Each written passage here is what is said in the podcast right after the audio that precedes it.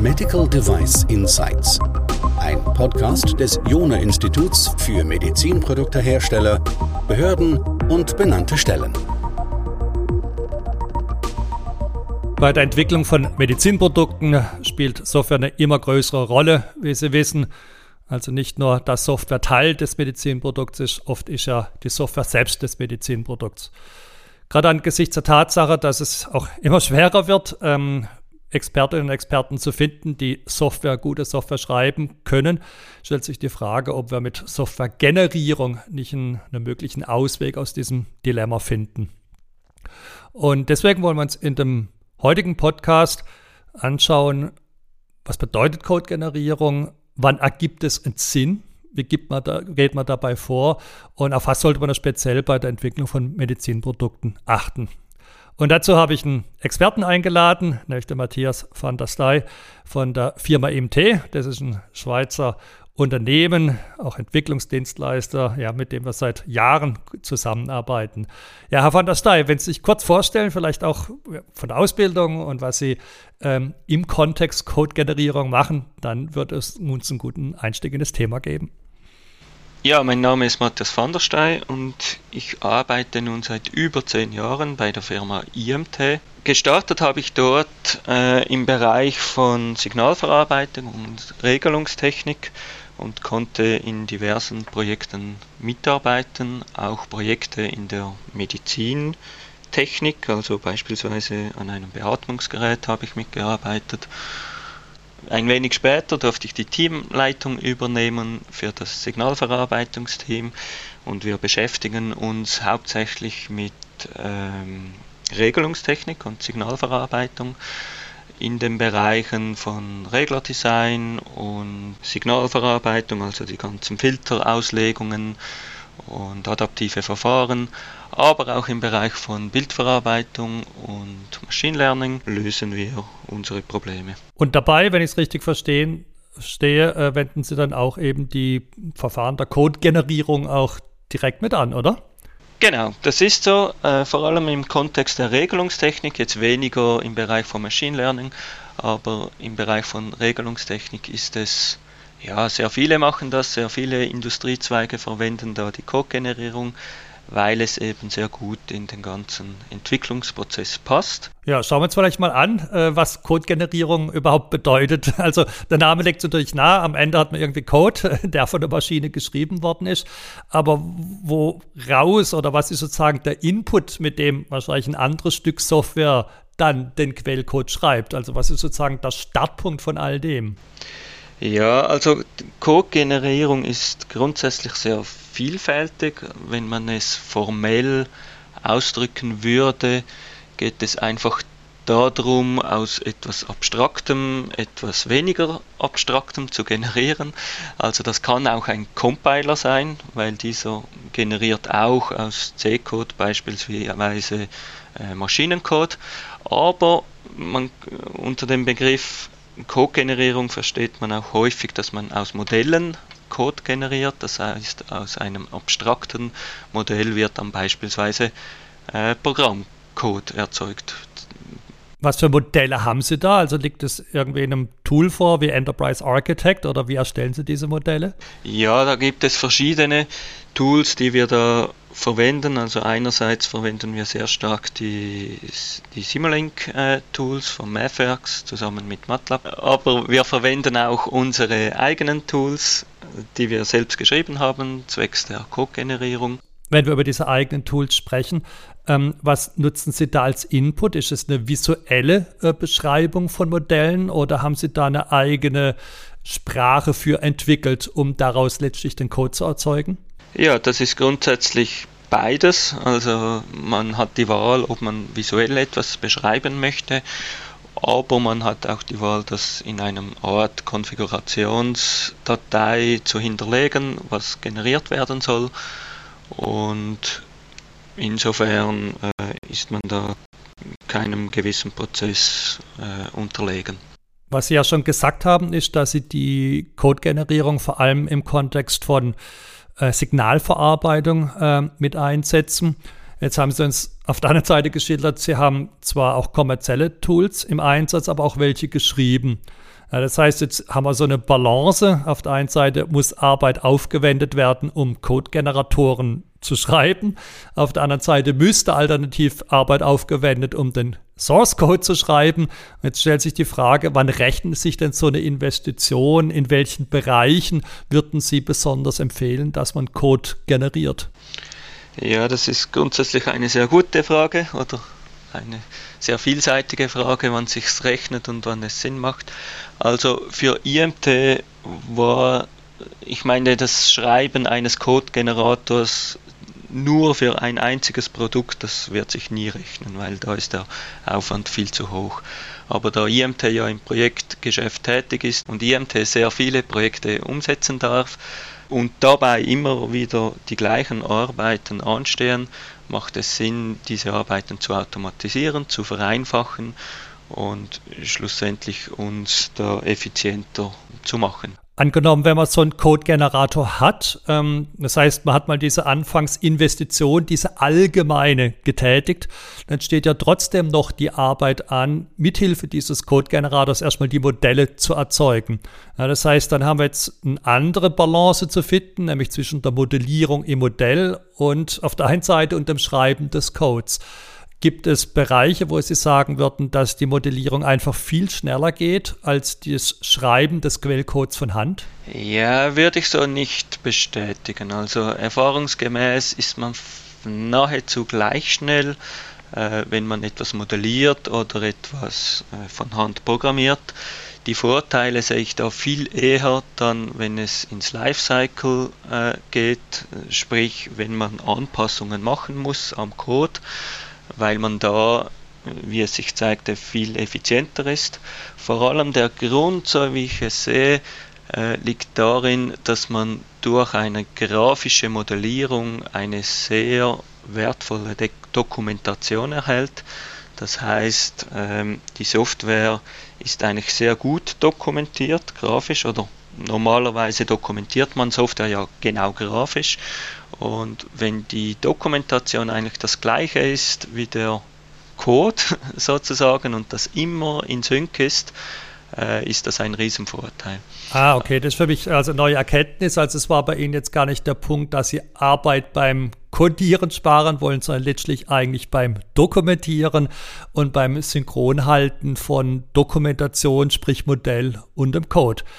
Das äh, ist schön, sehr schön zu hören. Ähm, ich hatte auch schon viel, sehr viel Code generiert und bin genau an dieser Stelle eigentlich ins gegenteilige Problem reingelaufen, nämlich einen generierten Code ähm, synchron zu halten, äh, weil es oft schwierig war, Geschäftslogik zu beschreiben. Wie bekommen Sie das hin, dass Sie den Code synchron halten können oder die Frage anders formuliert, sind Sie in der Lage, im Modell alles zu beschreiben, so dass es überhaupt keine Notwendigkeit mehr gibt, in den generierten Code einzugreifen? Genau, das ist so bei uns. Also wir machen das so, dass wir eigentlich den generierten Code nicht mehr ändern. Also wir generieren immer nur in eine Richtung, niemals zurück. Und ja, das benötigt oder das bedingt natürlich, dass man sämtliche Applikationslogik auch äh, visuell oder im Modell beschreiben kann. Ansonsten wird es natürlich schwierig. Mhm. Könnten Sie uns ein Beispiel für so ein Modellelement nennen? Also auf, auf was für Notationselementen besteht es, damit wir uns vorstellen können, was man damit ausdrücken kann? Da gibt es ganz viele verschiedene äh, Modellsprachen, wie man was beschreiben kann. Also das können äh, Filterelemente sein, die wir da reinziehen können. Aber das geht wirklich so weit, dass wir Additionen grafisch beschreiben können. Wir können diverse andere mathematische Operationen beschreiben. Dann gibt es auch die Möglichkeit, dass wir Zustandsdiagramme, äh, ja, wie man es kennt von UML, beschreiben können. Dann mit einer Skriptsprache direkt im Modell die Logik äh, ja, definieren können und dann aus dem ganzen Konstrukt den Code entsprechend generieren. Also insofern kann man wirklich auch sehr Low-Level-Operationen durchführen. Äh, was aber nicht geht, ist dann direkte Zugriffe auf Hardware. Und da braucht es immer eine Schnittstelle zwischen generiertem Code und handgeschriebenem Code. Das ist auch etwas, das wir typischerweise so machen. Also Projekte generieren wir eigentlich nie ganzheitlich, sondern es ist immer noch ein gewisser Teil mit dabei, der handgeschrieben ist. Wichtig ist da einfach, dass man da klare Schnittstellen definiert und einhaltet, dass man wirklich äh, den generierten Code nicht mehr anpassen muss, sondern dass dieser Code dann einfach kommuniziert mit anderem äh, handgeschriebenen Code, welcher dann entsprechend auf die Hardware zugreift. Mhm. Sie haben gerade angedeutet, dass sozusagen auch wenn die Notationselemente nicht ausreichen, Sie auch die Möglichkeiten haben, mit der Skriptsprache äh, noch zu ergänzen. Ist es eine eigenentwickelte Skriptsprache oder haben Sie sich da auf eine gesetzt, die es bereits gibt, wie, keine Ahnung, JavaScript zum Beispiel? Ja, in unserem Fall ist das ähm, jetzt im Bereich von Simulink und, und MATLAB ist es einfach die, das M-Skript, das man da verwenden kann. Und aus diesem M-Skript wird dann entsprechend auch Code generiert. Aber man hat auch die Möglichkeit, direkt in C-Syntax äh, was reinzuschreiben, das dann entsprechend übernommen wird. Mhm. Wir haben vorhin bereits schon über das Thema Dokumentation gesprochen gehabt und das ist ja eine der wesentlichen regulatorischen Anforderungen an Medizinprodukte oder auch an die Entwicklung von medizinischer Software. Jetzt haben wir auch regulatorische Anforderungen an Code-Generatoren. Welche würden Sie da als besonders relevant äh, sehen und wie haben Sie diese Anforderungen erfüllt? Also am wichtigsten für uns ist sicher oder im wichtigsten im Zusammenhang mit Code-Generierung ist sicher die 13485 und die 62304, die uns da gewisse äh, Vorgaben gibt. Jetzt im Bereich der 13485 ist es sicher die Anforderung, äh, die die Norm stellt, dass wir Tools und Werkzeuge, also ein Code-Generator, validieren, äh, sofern er beteiligt ist am Entwicklungsprozess für das Medizingerät. Und das haben sie dann offensichtlich auch getan. Jetzt haben sie auch die 62304 nochmal genannt. Das ist ja eigentlich eine Norm, die sich um Software kommt, kümmert, die ins Medizinprodukt reinkommt. Und das ist jetzt bei einem Code-Generator nicht der Fall. Wie behandeln Sie aus 62304 Sicht den generierten Code? Nutzen Sie den als Soup oder äh, sagen Sie, nee, den behandeln wir eigentlich wie selber geschriebenen Code und wenden dann quasi zusätzlich nochmal alle Elemente der Qualitätssicherung, die die 62304 vorsieht, darauf an. Welche der beiden Versionen nutzen Sie? Ja, also grundsätzlich als Sub, denke ich, wird es relativ schwierig werden, äh, weil gemäß Definition äh, ist eine Sub etwas, das nicht für das Produkt ursprünglich entwickelt wurde, äh, um darin integriert zu werden, sondern äh, ja, eine Soup ist typischerweise eine Library oder sonst was. Klar kann man da mit viel Kreativität versuchen zu argumentieren, aber ich bezweifle, dass das ein Auditor äh, akzeptieren wird. Von dem her unterwerfen wir dem generierten Code ja, ganz normal der 62304, wie sie von Hand geschrieben wäre und führen da exakt die gleichen Tätigkeiten durch, sprich wir führen da eine statische Codeanalyse durch mit entsprechenden Metriken und wir machen dynamischen Tests der einzelnen Komponenten und wir stellen auch entsprechende Rückverfolgbarkeit sicher äh, zwischen Anforderungen und äh, Code. Es ist aber schon so, äh, dass man das nicht unbedingt machen muss. Also im Beispiel äh, vom Compiler, das ja auch ein Code-Generator ist, dort ist es nicht so, dass wir dort den Maschinencode äh, nochmals prüfen und sämtliche Checks durchführen. aber das ist so, dass wir das anders argumentieren können. Das heißt, beim bei einem Compiler kann man sich darauf berufen, dass die Wahrscheinlichkeit sehr, sehr, sehr gering ist, dass dieser uns einen Fehler äh, einschleust in die Applikation, weil dieser tausendfach verwendet wurde und somit können wir da eine kleine Validierung machen der, des Compilers und damit ist gut. Hingegen bei einem Codegenerator, vor allem bei einem Codegenerator, der selbst geschrieben wurde, äh, kann man das auf Blackbox-Sicht beinahe nicht veri genügend verifizieren, weil man da in das System Codegenerator nicht rein sieht. Und von dem her wird es da schon schwierig zu argumentieren, ja, der wird uns keine Fehler äh, mit einschleusen, weil es ja nicht zu tausendfach oder millionenfach verwendet wird wie ein Compiler. Und von dem her äh, bleibt uns schlussendlich nur noch die Möglichkeit, wirklich das Generat entsprechend zu prüfen und sicherzustellen, dass die Funktion, für das es da ist, auch tatsächlich erfüllt. Ja, vielen Dank. Also vielleicht zwei Gedanken dazu und eine Frage. Ähm, erster Gedanke, also bei Soup kann man schon äh, auch eben nicht nur Bibliotheken mit reinnehmen, sondern auch eigenentwickelten Code, für den es keine qualitätssichernden Maßnahmen gab. Das ist nämlich genau, was SUB von OTS unterscheidet. Ähm, zweiter Gedanke, das, was sie machen, ist ein Risk-Based Approach. Und das ist eigentlich genau das, was man äh, sich auch wünscht, dass man nämlich drüber nachdenkt, mit welcher Wahrscheinlichkeit kann da ein Fehler nochmal durchrutschen. Und so wie ich das gehört habe, sind sie da auf auf der sicheren Seite, auf die sie sich hinbewegen, dass sie nämlich sowohl den Code-Generator validieren, und zwar nicht nur als Blackbox, wie ich sie gerade verstanden habe, und dass sie zusätzlich noch das erzeugte Kompilat, also den Quellcode, den ihr Code-Generator ausspuckt, auch nochmal einer vollständigen Qualitätssicherung unterwirft, so wie sie das für den eigenen Code gemacht haben. Also sozusagen doppelt genäht hält hier besser. Eine Frage noch dazu.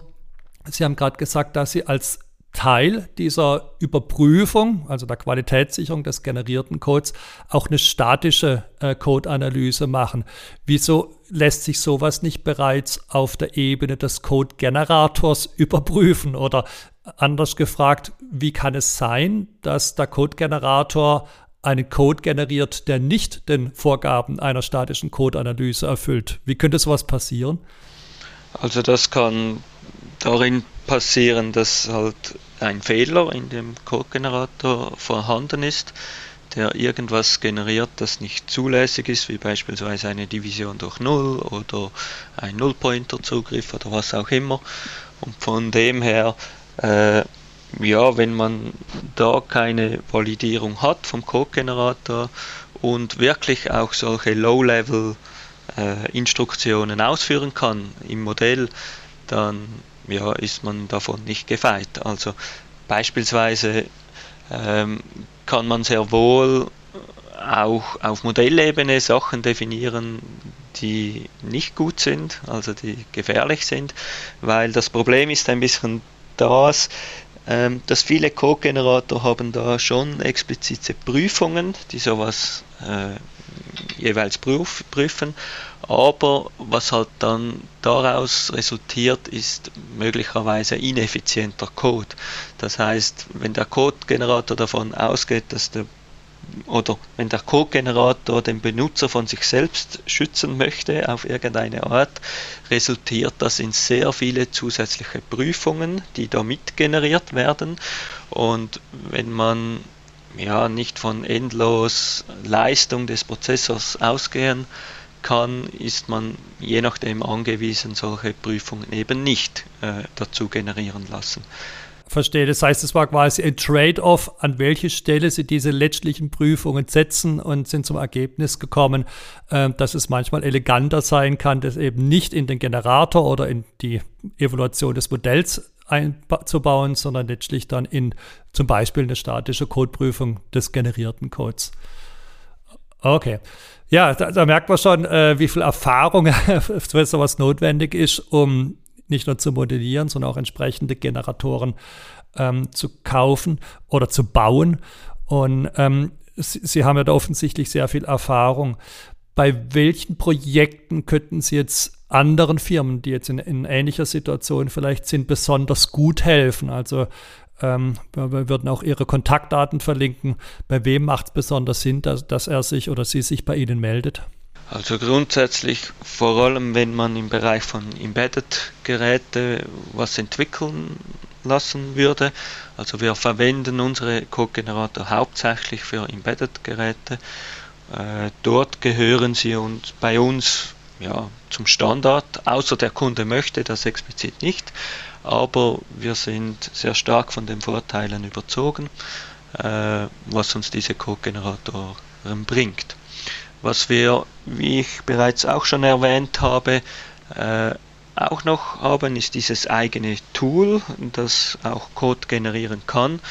Und dieses Tool haben wir beschlossen, da es sich äh, ja, sehr stark bewährte in unserem Entwicklungsprozess, dieses Tool haben wir beschlossen, dass wir dieses kommerzialisieren.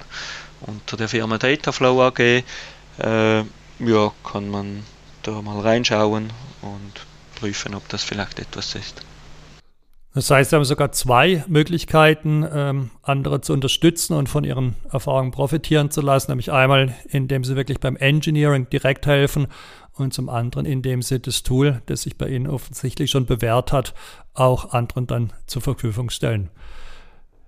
Ja, großartig. Da danke ich ganz herzlich. Von der Steuer hat riesen Spaß gemacht. Ähm, für alle, die noch mehr wissen wollen zu dem Thema, die dürfen sich gern vertrauensvoll annehmen. Ansonsten bleibt mir nur noch mal ganz herzlichen Dank zu sagen und bis nächste Woche.